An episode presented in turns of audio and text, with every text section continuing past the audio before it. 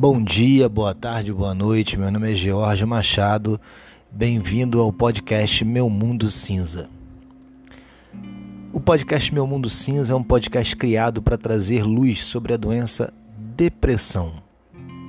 A depressão, que é uma doença psiquiátrica crônica e que acomete milhões e milhões de pessoas no mundo inteiro, mas que ainda assim é vista com muita resistência por parte de familiares, amigos, é, diria até que com um certo preconceito por parte de muitas pessoas.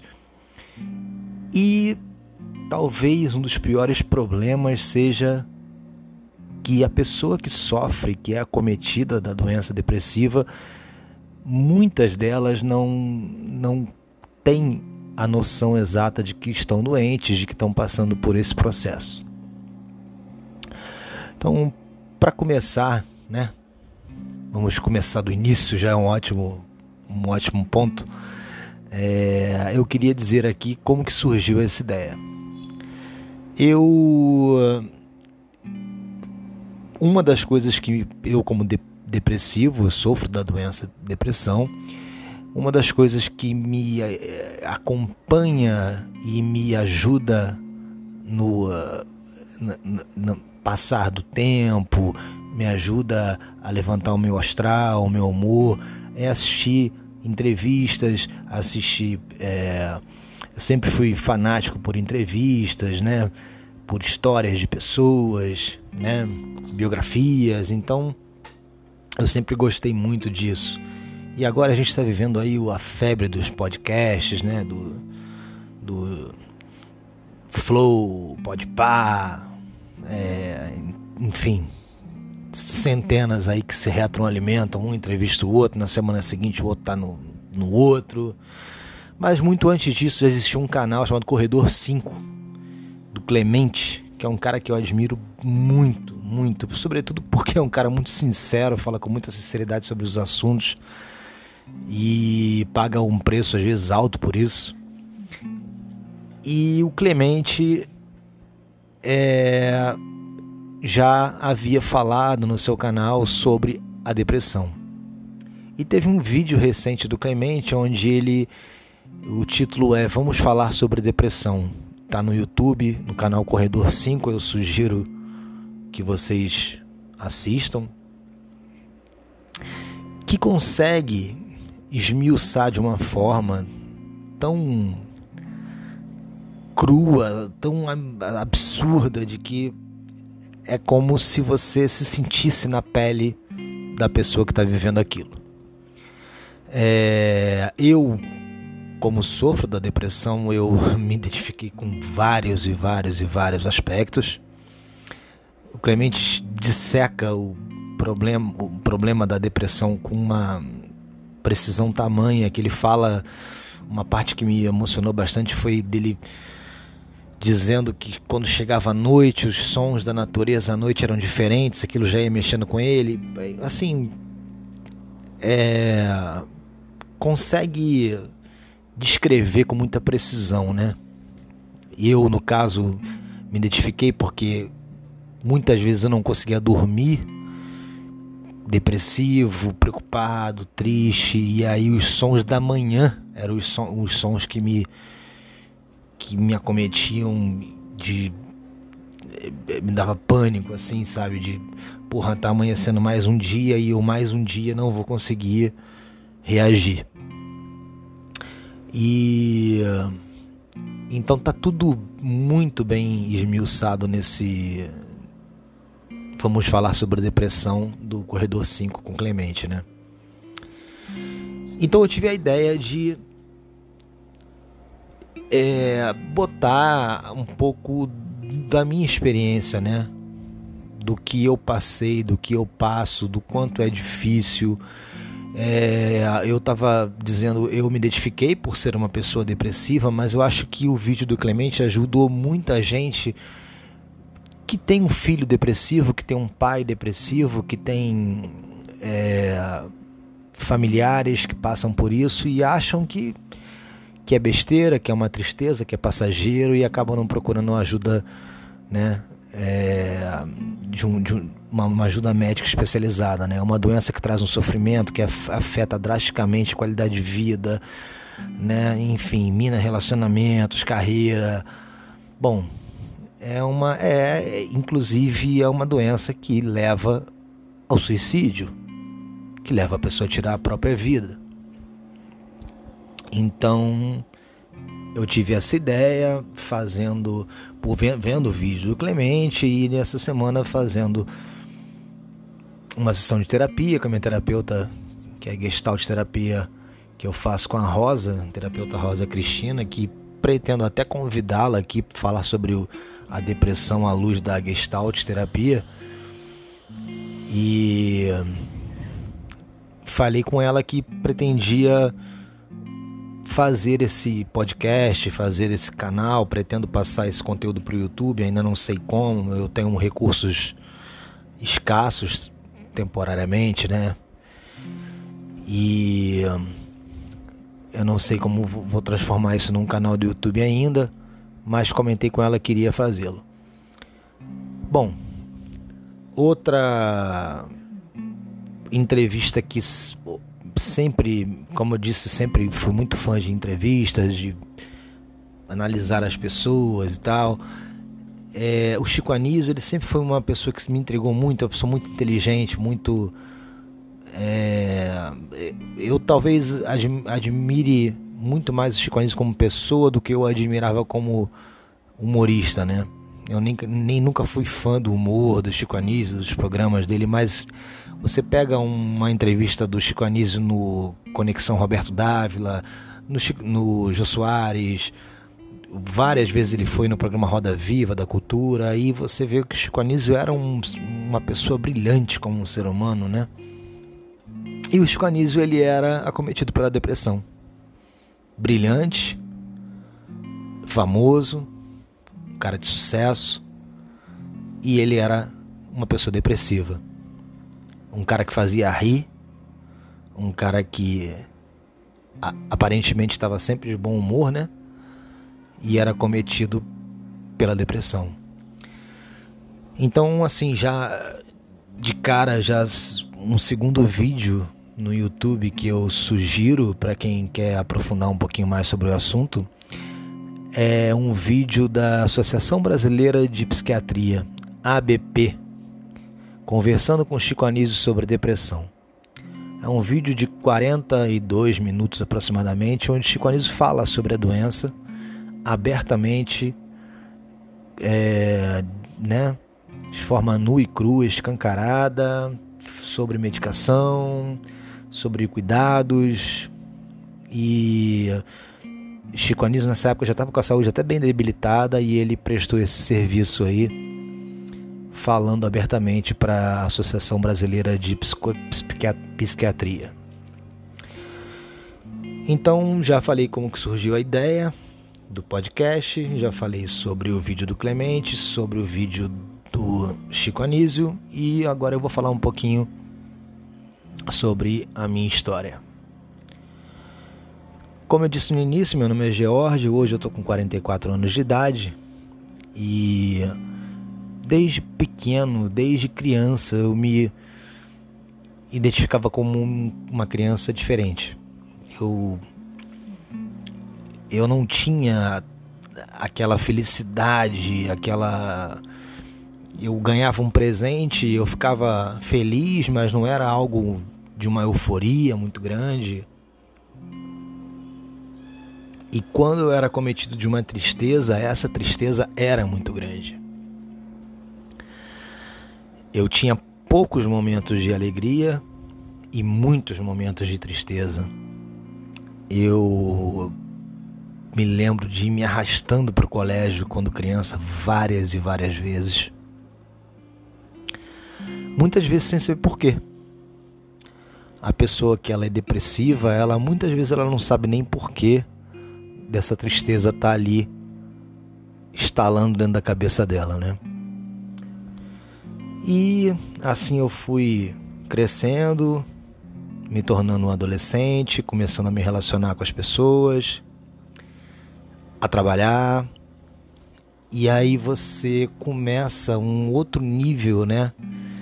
Aonde você começa a namorar e tem dias que você não tá bem, tem dias que você não quer ver ninguém, tem dias que você não consegue explicar o que você está sentindo. Você começa a trabalhar e você tem que sair de casa para o seu trabalho na hora, cumprir o horário, tendo dormido ou não dormido. A depressão sempre foi uma coisa que afetou muito o meu sono. É...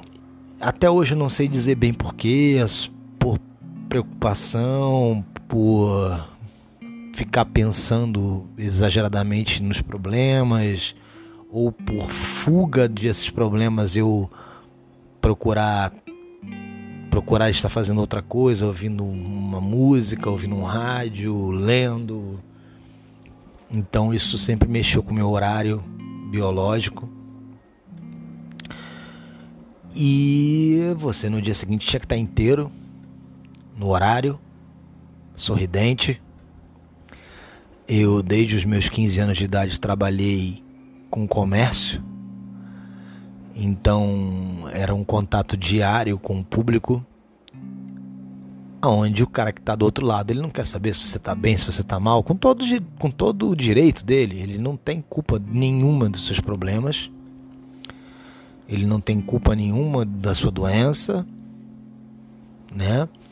E ele não sabe nem o que você está passando. Então você tem que transparecer ali uma coisa que você por dentro não está sentindo, né? Você está morto por dentro, você está cinza por dentro, como eu até botei o nome do podcast porque era assim que eu me sentia e ainda me sinto às vezes.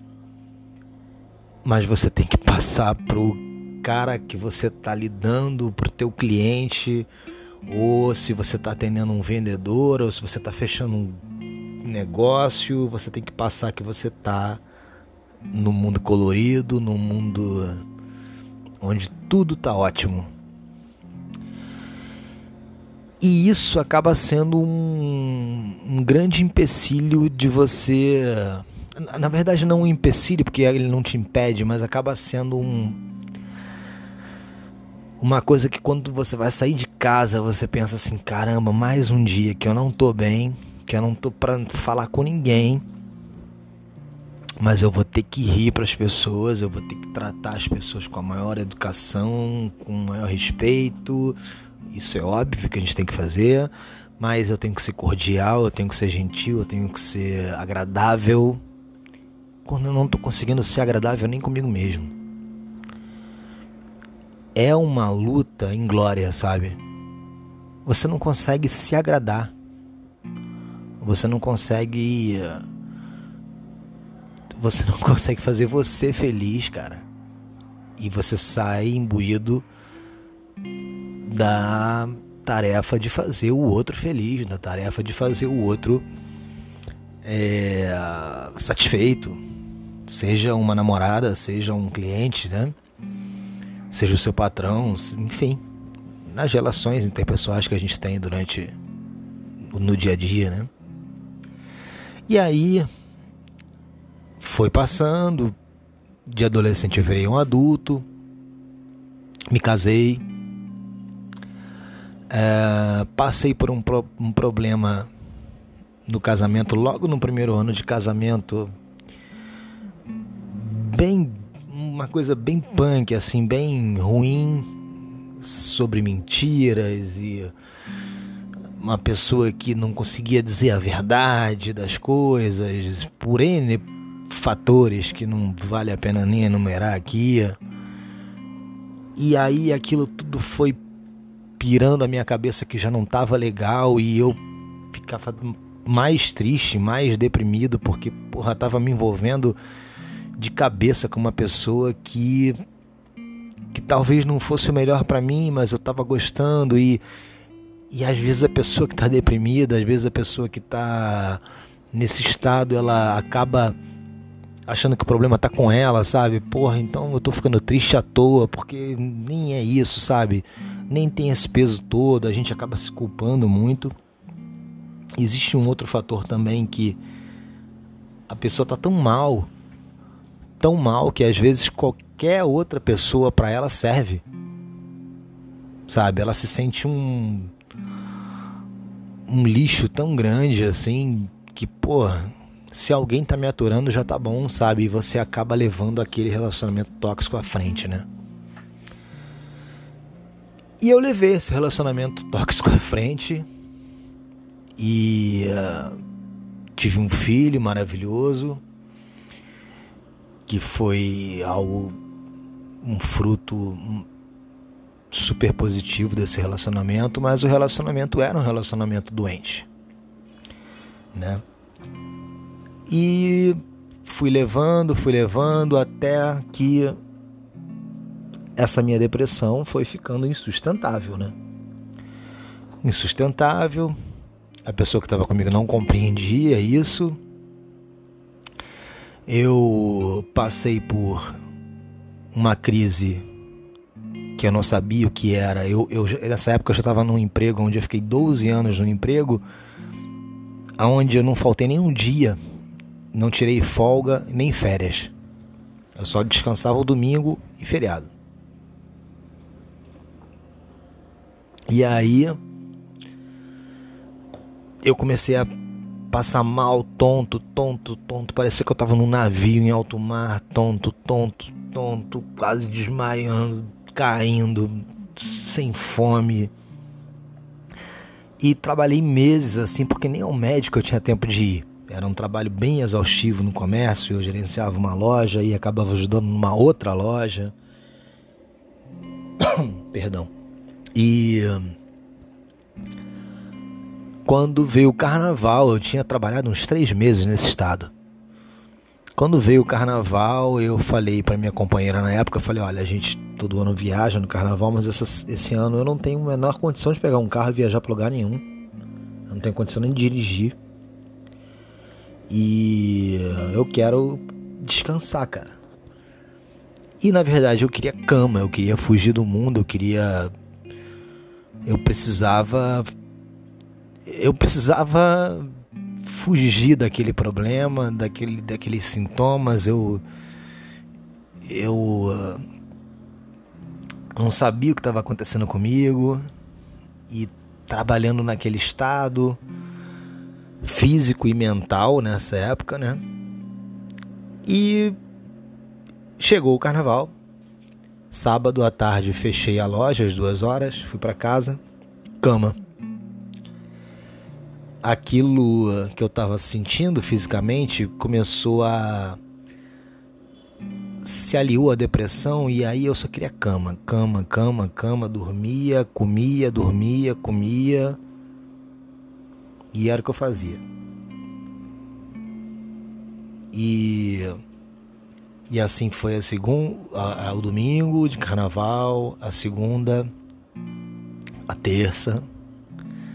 Na quarta-feira eu tentei sair de casa para tomar um chopp com ela. E a gente sentou no restaurante, pedimos os chopps e e eu tomei o chopp e falei, olha, eu não tô conseguindo, eu não eu tô tonto, eu tô passando mal de novo. E aí eu levantei e fui embora. Ela entrou no banho, era uma suíte na época, o quarto. Ela entrou no banho, eu deitei na cama, vendo tudo rodar. E ela saiu do banho e olhou pra minha cara assim e falou: Olha, George, ainda bem que amanhã é quinta-feira e eu vou trabalhar. Porque pelo menos eu não tenho que olhar você nesse estado. Pelo menos eu não tenho que olhar para você jogado nessa cama. E aí, aquilo me deu um start de que se eu não podia contar com a ajuda da mulher que vivia comigo naquela época há 13 anos, eu não podia contar com a ajuda de ninguém mais. A minha mãe distante, né, morando não longe, mas não morava próximo, não sabia o que eu estava passando, eu também evitava passar isso tudo para ela. E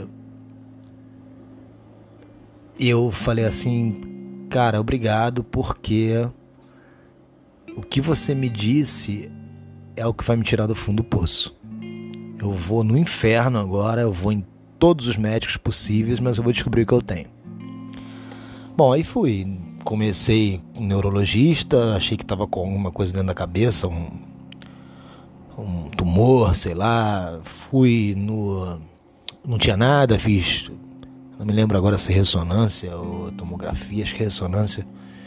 Fiz outros exames, é, labirintite, é, fiz um exame para coluna, porque algumas pessoas diziam, ortopedistas, que algum nervo da coluna, quando é pinçado, gera essa, tipo de tontura. Hum, e acho que fui mais em um outro médico agora que eu não me lembro, até o dia que eu fui para no psiquiatra. Era a única coisa que eu não tinha ido ainda.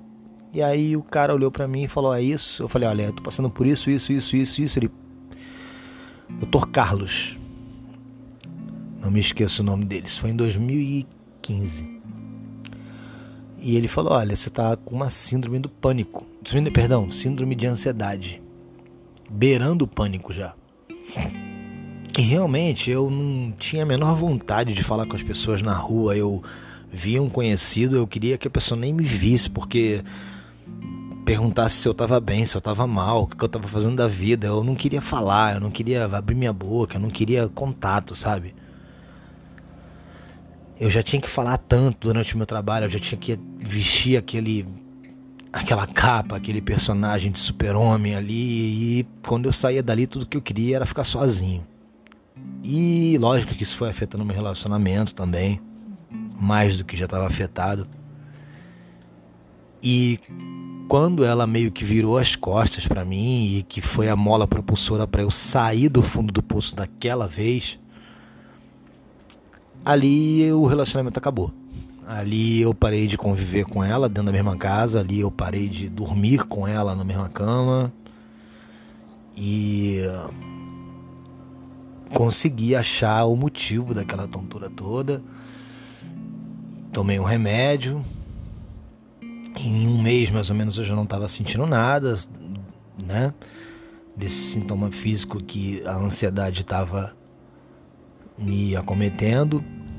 E bola para frente, passa mais um tempo, eu me separo, começo a me relacionar com uma outra pessoa, uma outra pessoa totalmente diferente dessa primeira, uma mulher maravilhosa em termos de carinho, em termos de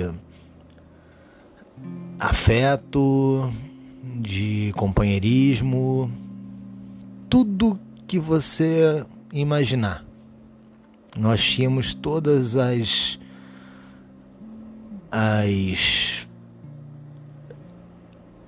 tudo que um homem espera de uma mulher, eu tinha nesse meu nesse meu segundo relacionamento. Mas comecei a passar por um problema.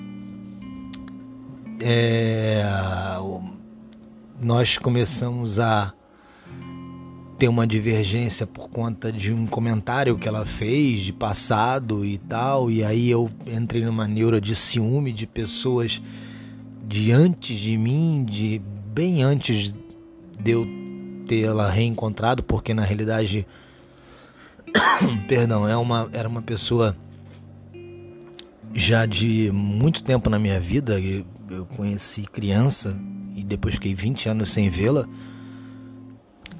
E uh, ela havia se separado em 2013, nós nos encontramos em final de 2000 e, foi 2016, né? Então a gente eu, eu, eu comecei a pirar por problemas de ciúmes que não tinham nada a ver comigo, não tinham nada a ver com, com, com, a, minha, com a minha época, com a minha existência de história com ela. E esse ciúme desmedido, descontrolado, me levou ao médico novamente e me levou à depressão novamente. É, foi bem barra pesada eu comecei a pirar em poxa, mas por que, que aconteceu isso? Por que, que aconteceu aquilo? E por que não sei o que? Mas, sabe, perguntas imbecis, idiotas, desnecessárias. E tô fazendo um relato muito cru, assim, muito nu e cru do meu problema e, e sem nenhum pudor, sabe? Porque meu objetivo é ajudar as pessoas. E aí, cara, essa tristeza desse ciúme, ele ele me acometeu da depressão de uma forma, cara, eu fui acometido da depressão de uma forma absurda. Era uma dor física, era uma tristeza física, o ciúme doía fisicamente, eu ficava triste, eu eu comecei a ter de novo aquela dificuldade de levantar, eu comecei a ter de novo aquela dificuldade de me relacionar com as pessoas, de querer ficar quieto, de querer ficar no meu canto. E foi muito pesado, foi muito pesado. E eu comecei uma terapia, comecei a me tratar, um psicoterapeuta na época. Fiquei bem, fui medicado, procurei um psiquiatra, fui medicado da depressão, fiquei bem, melhorei. É possível, a depressão é algo que você trata e você consegue conviver com ela controlada, desde que você tenha cuidados, né, em medicação, ter que trocar, acompanhando acompanhamento médico e tal. Coisa que eu até nem tinha, sabe? Eu tomava remédio, aí me achava melhor e parava, e, e era uma, uma briga constante entre eu e ela por causa disso. Ah, você não se cuida, você não sei o quê, blá blá blá, com toda a razão. E eis que chega março de 2020. Aí a gente já estava morando junto, a gente tinha passado de namorado a casal e março de 2020 chega a pandemia, onde eu perdi o meu emprego, aquele emprego de 12 anos que eu não faltava, que eu não tirava nem férias, que eu era completamente dependente dele e dava minha vida por aquilo ali. Eu, que nunca tinha tirado férias, eu me vi em casa, sem fazer porcaria nenhuma da vida, sem. Cara, sem perspectiva do que ia ser, de quanto tempo que eu ia ficar em casa. Algo inédito, assim, a gente nunca tinha passado, nossa geração, nunca tinha passado por algo parecido, né? Uma pandemia, todo mundo em casa trancado, a gente tinha medo de ir no supermercado. As pessoas tinham medo de ir na esquina, né? As pessoas tinham medo de foi algo sem precedente. Então, o que que acontece nesse tempo? Começo a ficar me sentindo inútil dentro de casa. Isso começa a afetar a minha autoestima. Essa minha autoestima começa a afetar o meu relacionamento. E essa pessoa, pela segunda vez, uma pessoa que está comigo não entende o que é a depressão. Essa pessoa diz, eu começo a ficar mais tempo na cama, a ficar dormindo muito tempo. E essa pessoa simplesmente dizia coisas para mim do tipo, eu tenho ódio de quem fica dormindo o dia inteiro. É, coisas como depressão é frescura, a gente tem que levantar e ir em frente. Eu não posso me dar o luxo de ter depressão porque eu tenho dois filhos para criar. Ela tinha dois filhos antes de um outro relacionamento. É, depressão é frescura, eu tenho dois filhos para criar, não posso me dar esse luxo. É... Enfim, cara, várias e várias pérolas que eu acho que não só eu ouvi isso na vida, né? E obviamente que isso, cara, se eu já tava se eu já tava. Acho que não se pisa em quem já tá no chão, né? Mas eu aprendi também que cada um dá aquilo que tem, né? Nem todo mundo tem sensibilidade, nem todo mundo tem discernimento das coisas, entendimento, cabeça. E ela foi muito clara, olha, esse teu ciúme tá te afastando, esse teu ciúme tá te afastando de mim. Aliás, está me afastando de você, né? É, essa tua depressão também, ver você nesse estado me faz mal. Eu entendo que faça mal, sabe? Eu entendo que seja péssimo ver uma outra pessoa nesse estado. Eu não sei o que eu faria. Eu acho que é, eu ajudaria de todas as formas possíveis, levaria, pegaria pela, pela mão e levaria no médico, sabe? E faria o que fosse preciso, cara. Daria remédio na boca, se fosse o caso. Botaria no meu despertador o horário do remédio, eu faria tudo. Mas eu não sei qual seria a minha reação se isso não adiantasse, sabe? É, é, é, uma, é algo imprevisível, eu não sei como é conviver com uma pessoa no estado que eu tava. Então eu evito cobrar das pessoas isso, sabe? Mas só quem já passou por, por essa situação de estar tá no fundo do poço e a pessoa que está ali, cara, que podia te ser aquele baldinho que te leva para cima, aquele baldinho que cai na tua cabeça e te te resume a merda, sabe? É desesperador, cara, porque só aquele baldinho pode te levar para cima ali, cara, aí Muitas vezes você não tem nem forças para ir no médico sozinho, cara. Muitas vezes você não tem nem. Cara, eu perdi a vontade de tudo. A única vontade que eu não perdi foi de tomar banho, né? Comecei a comer desbragadamente. É, eu havia perdido 30 quilos na raça, na coragem, correndo, fazendo exercício, eu ganhei tudo de novo. E e enfim, eu não eu, eu fiquei sem pai nem mãe, literalmente, assim, sem saber o que fazer. Porque a única coisa que eu não perdi foi essa vontade de. de... E, e eu tinha uma outra coisa, que era eu jogava o meu futebol domingo. Isso era um outro um detalhe muito importante. Eu jogava o meu futebol domingo e esse futebol era motivo de briga, porque ela falava assim: Eu não acredito nessa sua depressão, porque quem é deprimido não joga bola. Isso é um outro. Uma outra lenda, né? O cara que está deprimido, o cara que sofre de depressão, que sofre dessa doença, nem, nem, nem por isso ele não pode fazer alguma coisa que ele goste. Talvez seja a última coisa a, qual ele se agarra ainda.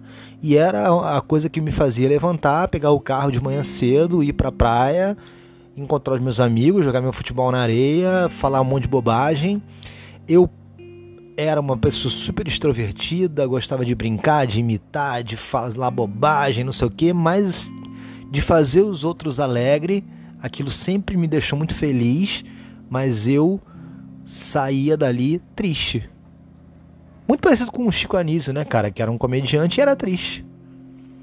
Quem me via ali na praia, naquele convívio, fazendo, brincando, imitando, fazendo um monte de palhaçada, não sabia o que eu estava passando, sabe? E talvez aquilo ali. Eu nunca pensei a respeito do porquê. Nunca pensei profundamente no porquê disso. Mas talvez aquilo ali para mim fosse uma fuga, sabe? Ver as pessoas rindo, ver aqui, ver uma qualidade em mim, pô, esse cara é bacana, pô, os caras vão fazer um churrasco, pô, tem que ir, cara, porque sem você não tem graça. E às vezes eu mal pra cacete, a última coisa que eu queria era estar num lugar com uma porrada de gente, bebendo, caralho. E eu ia. E ela não aceitava, né, cara? Porra, como é que um cara que tá deprimido vai acordar às 7 horas da manhã pra jogar bola? Não, isso não é depressão nem aqui nem na China, cara. E a coisa foi passando. E ela esse casamento nosso, eu acabei indo para casa dela, né, um apartamento que ela já tinha, e aí ela, ah, não aguento mais, você dormindo o dia todo, você você quer, assim não vai dar mais. Aí você ouve isso uma vez, duas, na terceira eu falei, porra, quer saber? Eu vou embora, cara. Se eu não for embora agora, eu não eu não eu não tenho vergonha na cara, entendeu? Que se a pessoa briga com você. No meio da pandemia eu quis trabalhar um dia e eu falei, olha, eu tô indo trabalhar. Você trabalha na pandemia, porra, não sei o que. Se você faz o seguinte, você vai. Se você não quiser, você não volta. Falar isso pra um cara que tá mal, cara. Bom, a gente ouve isso uma vez, duas, a casa era dela, eu peguei e fui embora. Ficou o mito de que ela me mandou embora, mas na verdade eu que não suportei mais. E não suportei, cara, mas sofri esse final de relacionamento durante oito meses, né? E, e não quer dizer que passou. Sofri por oito meses porque faz oito meses que o relacionamento terminou. Sofro na pele até hoje a falta dessa pessoa, sofro a culpa de ter terminado tudo com a minha depressão, sofro a culpa de ter tido ciúme, é, de ter a minha autoestima ter ido no pé, sofro a falta, sofro a ausência. Tem uma música da Marina muito linda que é Deixe Estar, que é dela com Antônio Cícero, que fala é, dessa falta ardendo em minha pele. Só quem sabe o que é a falta de uma outra pessoa ardendo em sua pele sabe o que é, cara. E essa falta dessa pessoa ardendo em minha pele, cara, foi o, a pá de cal para quem já tava no lodo, para quem já tava no fundo do poço. E aí, tô eu aqui, cara, no fundo do poço, contando essa história para essas histórias todas para vocês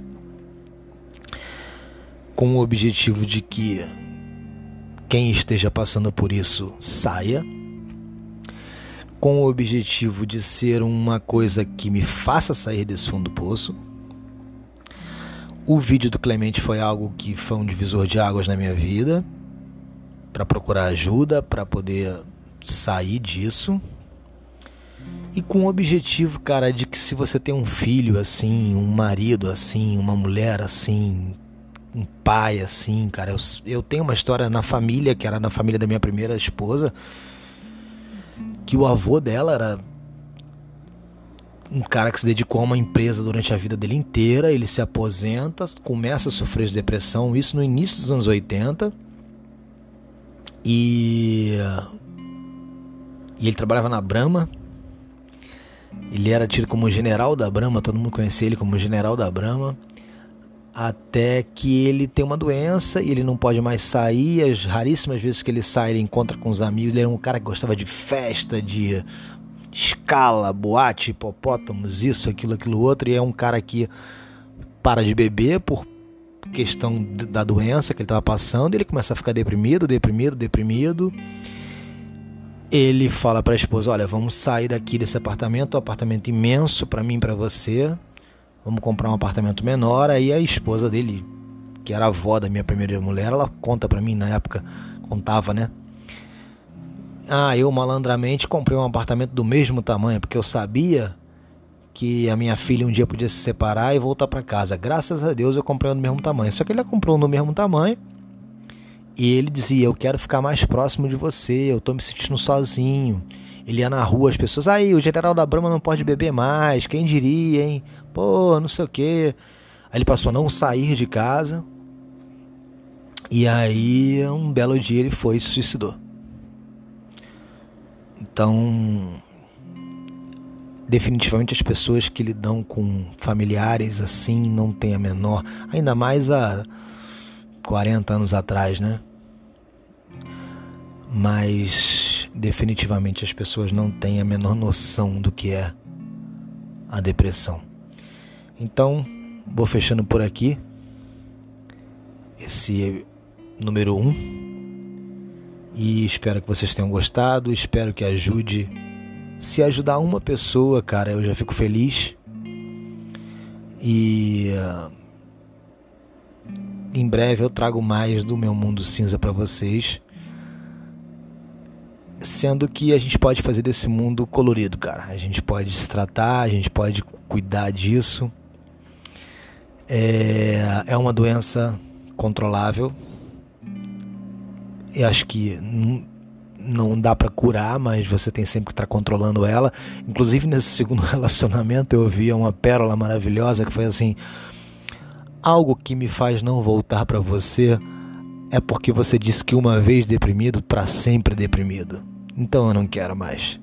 Então assim, é um estigma, né? Um Às vezes as pessoas soltam umas pérolas inacreditáveis, né?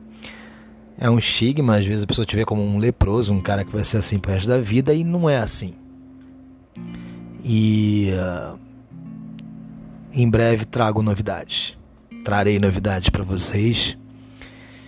É, eu ainda sou novo por aqui. Eu, esse podcast vai para o Spotify, provavelmente para o YouTube. É, eu vou deixar um e-mail para contato. Quem quiser relatar alguma história, quem quiser dividir alguma coisa, é o GNM